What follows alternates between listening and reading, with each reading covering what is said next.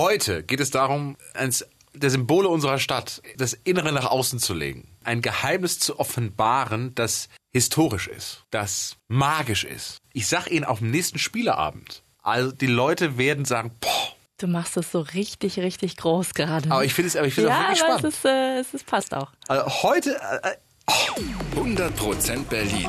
Ein Podcast von RBB 888. Zusammen mit dem Berlin-Portal Berlin, ich liebe dir. Berlin, eine Megastadt voller Geheimnisse und wir erzählen sie Ihnen. Wir sind der, ach, das wusste ich ja gar nicht, Podcast über unsere geliebte Stadt. Bei uns kriegen Sie Berlin Wissen to go, mit der Sie auf jeder Party, Spieleabend, Zoom-Konferenz. wo Sie wollen, beeindrucken können. Und ich, es ist wirklich beeindruckend. Im Brandenburger Tor, in unserem geliebten Brandenburger Tor, Weltberühmt. gibt es einen Raum. Und zwar zwischen der Quadriga, also zwischen den Pferden und den Säulen. Ich habe gedacht, die haben da maximal vielleicht äh, Beton ausgegossen innen, weil das günstiger gewesen ist, damals, 1700. Schlag mich tot. Dieses Tor ist halt so, wie es ist, wie man es halt sieht, aber dass da oben jetzt noch, dass da noch irgendwas Verstecktes ist. Und ich dachte vielleicht irgendwie vielleicht alte Moderationskarten noch von Kerner, von diesen vielen ZDF-Silvestershows. Ja, stimmt. Dass die Wer da weiß. gelagert werden oder alte Gags. Auf jeden Fall, es gibt diesen Raum und der, der wird Soldatenkammer genannt. Genau, der hat keine Fenster, deswegen, klar, sieht man es auch von außen nicht, ist 60 Meter lang, überleg dir das mal, also der geht über die ganze Länge des äh, Brandenburger Tors, 250 Quadratmeter groß. Wahnsinn! Fünf Meter hohe Decken, weiße Wände und Holzfußboden. Fünf Meter hohe Decken. Ich hätte gedacht, wenn da oben was ist, dann ist das wahrscheinlich so, dass man da nur so gebückt gehen Nein, kann. man kann sich aufregen, man könnte sogar so einen Zwischenboden einziehen und eine Maisonette draus wohnen. Ich meine, das ist, das sind 250 Quadratmeter. Ja, das ist der Wahnsinn. Beste Citylage. Ja, da kannst du, kannst du fünf Wohnungen draus machen. Und die Adresse kennt auch jeder sofort. Wenn du sagst, hier. ja, es ist übrigens zusammengehalten, also unter diesem Holzfußboden ist kein Estrich, sondern armdicke Stahlnägel, die wirklich tief herunterreichen. 14 Meter bohren die sich in das Erdreich unter Brandenburger Tor. Das muss man sich mal vorstellen. Wahnsinn. 14 Meter. Das Irre ist das Reinkommen, weil wenn man es jetzt weiß, auf der Seite, man, man erkennt auf einmal die Treppen auf der Seite. Das ist so eine Treppe, da gibt es kein Geländer.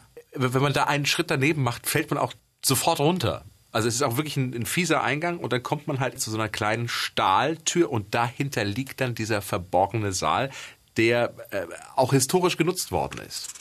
Aber wenn es eine sichere, gute Treppe wäre, die da hochführen würde, ganz ehrlich, dann würden da wahrscheinlich ständig irgendwelche Touris oben stehen. Also es muss ja irgendwie ein bisschen schwierig sein, da hochzukommen, oder? Apropos irgendwelche Touris, ne? Ich sage ja, Silvester 89 gab es äh, ein paar Berliner, die freudetrunken auf das Tor zugestürmt sind, in den Saal rein, alles verwüstet haben, haben Elektrokabel rausgerissen, Videokameras zerstört. Äh, dementsprechend ist das auch so ein Geheimnis. Also das wird jetzt nicht unbedingt nach vorne getragen oder nach draußen getragen, dass es eben diesen Saal äh, gibt. Und äh, wie gesagt, auch schon historisch hat er einiges an Nutzung erfahren. Ja, Napoleons Truppen sollen da 1806 Gefangene eingesperrt haben und da dann auch gefoltert haben.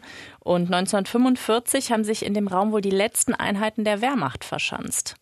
Ja, und Silvester 89, du hast es gerade erzählt, da war dann nichts mehr Leute mit. gefeiert. Ja, da haben sie dann die Leute einfach gefeiert, genau. So, der Saal ist renoviert worden, glücklicherweise nach dieser riesigen Fete und es folgte äh, Sektempfang der Berliner Politik. 2006 hat der Stadtrat Thomas Flier, Stadtrat von Mitte, ehemaliger, seinen Abschied als Baustadtrat eben dort gefeiert. Heute wird es eher seltener bis wenig genutzt. Ne? Es wird relativ häufig angefragt als Party-Location, aber äh, das Problem sind die Fluchtwege Ja. und auch als Wohnung. Ich meine, wir haben es ja eben mal so ein bisschen angesprochen. Ne? Wenn du keine Fenster hast, ist schon blöd. Ich meine, klar, die, die, die Aussicht Ja, und du ist musst, fantastisch, aber du hast ja, keine. Ja, und du musst, du hast keine, genau, und du musst doch mal überlegen, äh, du hast ja ständig Touris vor den nicht vorhandenen Fenstern, also vor der Tür. so. Ja. Also, Das ist nie deine ist- Ruhe. Ja. Ja, und wenn du dann abends zum Sonnenuntergang irgendwo mit dem Glas Rosé dich da an die Quadriga setzt, dann gucken die halt auch alle zu. Also bist du ja ständig auf irgendwelchen Fotos. Stimmt. Ja? Also, Brandenburger Tor, die Soldatenkammer. Das ist das, was Sie auf der nächsten Party oder in der nächsten Zoom-Konferenz erzählen. Und fantastischerweise wissen Sie das jetzt auch. 100% Berlin. Ein Podcast von RBB 888. Zusammen mit dem Berlin-Portal Berlin, ich liebe dir.